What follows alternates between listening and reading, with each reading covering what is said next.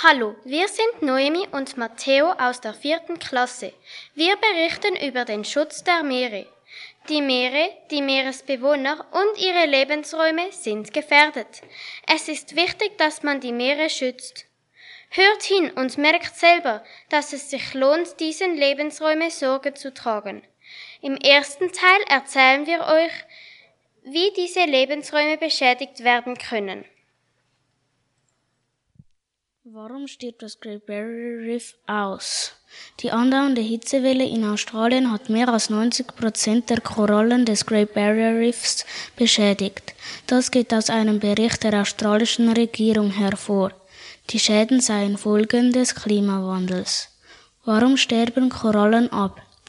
Die globale Erderwärmung stresst die Korallenriffe im hohen Maße. Korallen leben in einer Gemeinschaft mit Algen von denen sie sich ernähren. Durch sich erwärmendes Wasser sterben die Algen und die Korallen verlieren ihre Lebensgrundlagen. Was zerstört Korallen? Ursachen für die Zerstörung der Korallenriffe sind vor allem die Überfischung und die Verschmutzung der Meere sowie der Klimawandel. Der Klimawandel lässt die Meerestemperatur steigen was wiederum zu berüchtigten Korallenbleiche führe. Korallenriffe. Korallen sind mit den Seeanemonen verwandt und besitzen den gleichen Aufbau.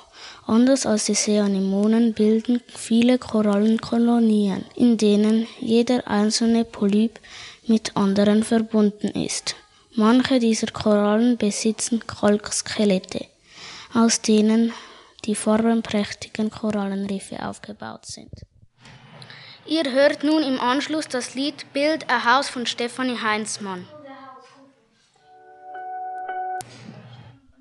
Vereine zum Schutz der Meere. Obwohl die Schweiz nicht ans Meer grenzt, gibt es Vereine, die sich um den Schutz der Meere kümmern. Dazu zählen der WWF, Greenpeace Schweiz und Kümer, der Krümer ist ein Verein mit Sitz in Zürich.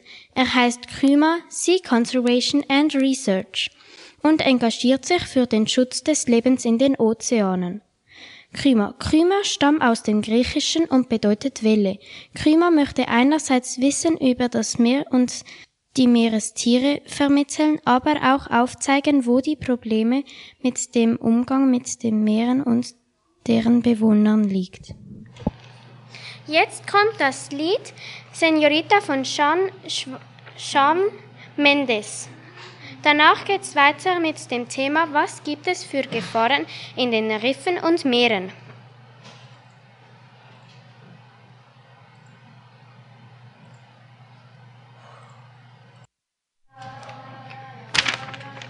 Ich. Oh nein. Ich habe es hochgeholt. Gefahren der Meere und Riffe sind Fischereien, Klimawandel, Plastikverschmutzungen und Seefahrten. Fischereien. Nur noch 7% der weltweiten Fischarten sind nicht überfischt. Weil zu viele Fische gefangen werden, müssen sie gezüchtet werden. Mit den Fischzuchten werden aber Lebensräume anderer Arten zerstört. Durch die Fischerei mit Schleppnetzen geraten immer wieder andere Tiere ins Netz. Zum Beispiel Meeresschildkröten, Robben oder Wale. Zudem bestehen die Netze oftmals aus Kunststoff und bleiben so über Jahrhunderte bestehen. Klimawandel. Durch den Klimawandel werden auch die Meere wärmer. Das hat zu Folgen, dass sich die Wasserschichten nicht mehr durchmischen und die Nährstoffe aus der Tiefsee an die oberen Schichten gelangen. So gibt es für die Fische zu wenig zu fressen. Durch den höheren CO2-Anteil in der Atmosphäre und den Meeren wird auch das Wasser, wird das Wasser sauer. Dadurch sterben vor allem die Korallen und Muscheln ab was zu Folgen hat, dass ganze Riffe absterben. Plastikverschmutzung. Weltweit treibt ca. 150 Millionen Tonnen Plastik in den Meeren. Das Problem bei Plastik ist, dass er über Jahrhunderte nicht aufgelöst wird. Er zerfällt in kleine Teile. Die Meerestiere fressen solche Plastikteile und vergiften sich damit. Wenn der Mensch das Tier isst, vergiftet er sich somit auch. Schifffahrten. Die großen Schiffen und Öltanker machen großen Lärm in den Meeren. Besonders Wale leiden an diesem Lärm. Aber auch Öl, das ins, Was ins Meer fließt, vergiftet das Wasser und die Tiere sterben. Ihr hört nun unser letztes Thema Meerestiere. Meerestiere. Wandernde Meerestiere. Manche Meerestiere legen im Wasser oft sehr große Strecken in andere Lebensräume zurück, um Nahrung zu finden, sich zu vermehren oder um zu überwintern. Eines dieser Tiere ist der blaue Marlin.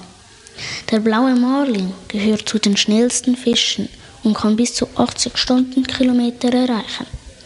Auf der Suche nach Futter und warmem Wasser wandert er hunderte von Kilometern. Der schlanke Körper des blauen Marlins, am Rücken leuchtend blau und am Bauch weiß. Oder der nördliche Seeelefant. Auf der Suche nach Beutetiere macht der Seeelefant eine 21.000 Kilometer lange Reise. Er kehrt jedes Jahr an dieselben Orte zurück. Dank seiner enormen Fettreserven kann der Seeelefant monatelang ohne Futter auskommen. Oder die Lederschildkröte. Die größte Art der Meeresschildkröten wandert zwischen ihren Nistplätzen und Nahrungsgründen hin und her. Dabei legt sie in einem Jahr über 16.000 Kilometer zurück. Diese Schildkröte hat keinen harten Panzer, sondern eine weiche, lederähnliche Haut. Oder der Languste. Dieser Zehnfußkrebs wandert auf der Suche nach Korallenriffen in großen Gruppen. Sie ziehen in langen Reihen hintereinander über den Meeresboden. Sie besitzen lange Antennen zur Abwehr vor Feinden. Oder der Puckelwal. Die riesigen Säugetiere können bis zu 18 Meter lang werden. Zwischen ihren Nahrungsgründen und den Fortpflanzungsgebieten liegen bis zu 5000 Kilometer. Puckelwale erreichen ein Gewicht von bis zu 40 Tonnen. Damit werden sie schwer, 60 mal schwerer als eine Kuh. Wir hoffen, der Beitrag hat euch gefallen und zum Nachdenken angeregt.